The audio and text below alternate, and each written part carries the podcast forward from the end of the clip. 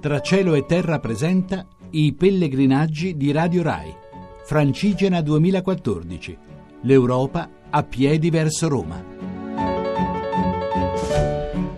Un saluto da Rosario Tronolone e da Loredana Cornero. Siamo arrivati a Garlasco dopo una tappa media direi, la definirei, non, non particolarmente difficile, Tranquilla. non particolarmente lunga. Siamo partiti da Mortara questa mattina con due tappe già previste, diciamo, una immediatamente fuori Mortara, circa due chilometri da Mortara, e cioè l'abbazia di Sant'Albino che ancora si riferisce a quello di cui abbiamo parlato ieri, cioè la battaglia tra Carlo Magno e i Longobardi e alla leggenda che appunto vede questi due eh, amici, amico e Amelio, che eh, dopo essere morti durante la battaglia, dopo essere stati sepolti in due chiese differenti, miracolosamente i loro corpi si ritrovarono invece nella chiesa di Sant'Eusebio, allora Sant'Eusebio che venne poi dedicata a Sant'Albino.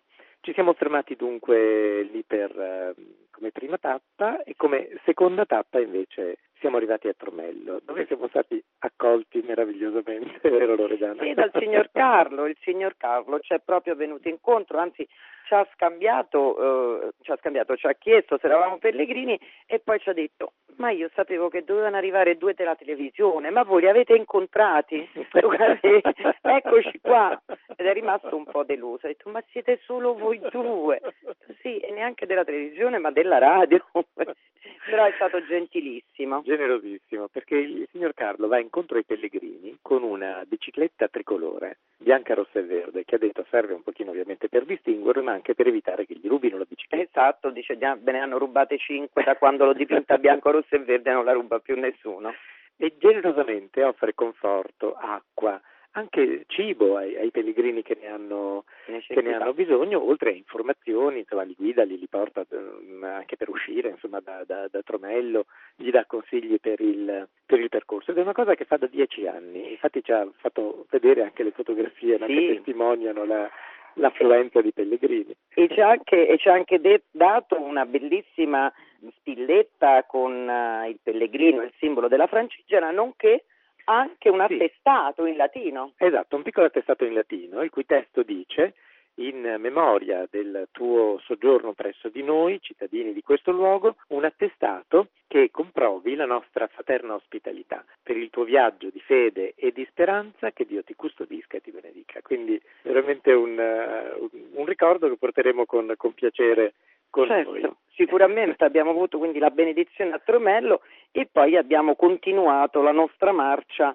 per Garlasco, interrotta da un buon caffè, prima un buon caffè e poi abbiamo ripreso la marcia, il caffè, stranamente in un bar napoletano con una grandissima bandiera del Napoli, con scritto Forza Napoli, come dire che il nord e il sud si uniscono in, un, in una sola cosa su, lungo la via Francigena e quindi abbiamo ripreso per Garlasco. Anche qui siamo stati aiutati dal, accolti, accolti e quindi guidati appunto nell'ultimo tratto dall'assessore al turismo Alessandro Maffei che è venuto ad accoglierci appunto poco fuori eh, Tromello e che ci ha accompagnati anche perché proprio alla fine diciamo di, del percorso quando si arriva a Garlasco c'è un bivio che consente di arrivare immediatamente a Garlasco se si è stanchi o di fare una piccola deviazione per il santuario della Madonna della Bozzola, un santuario particolarmente bello qui eh, vicino, ma insomma è anche giusto che i pellegrini possano scegliere se visitarlo se invece arrivare direttamente alla... Sì, perché a volte la lunghezza della tappa, il caldo, la stanchezza possono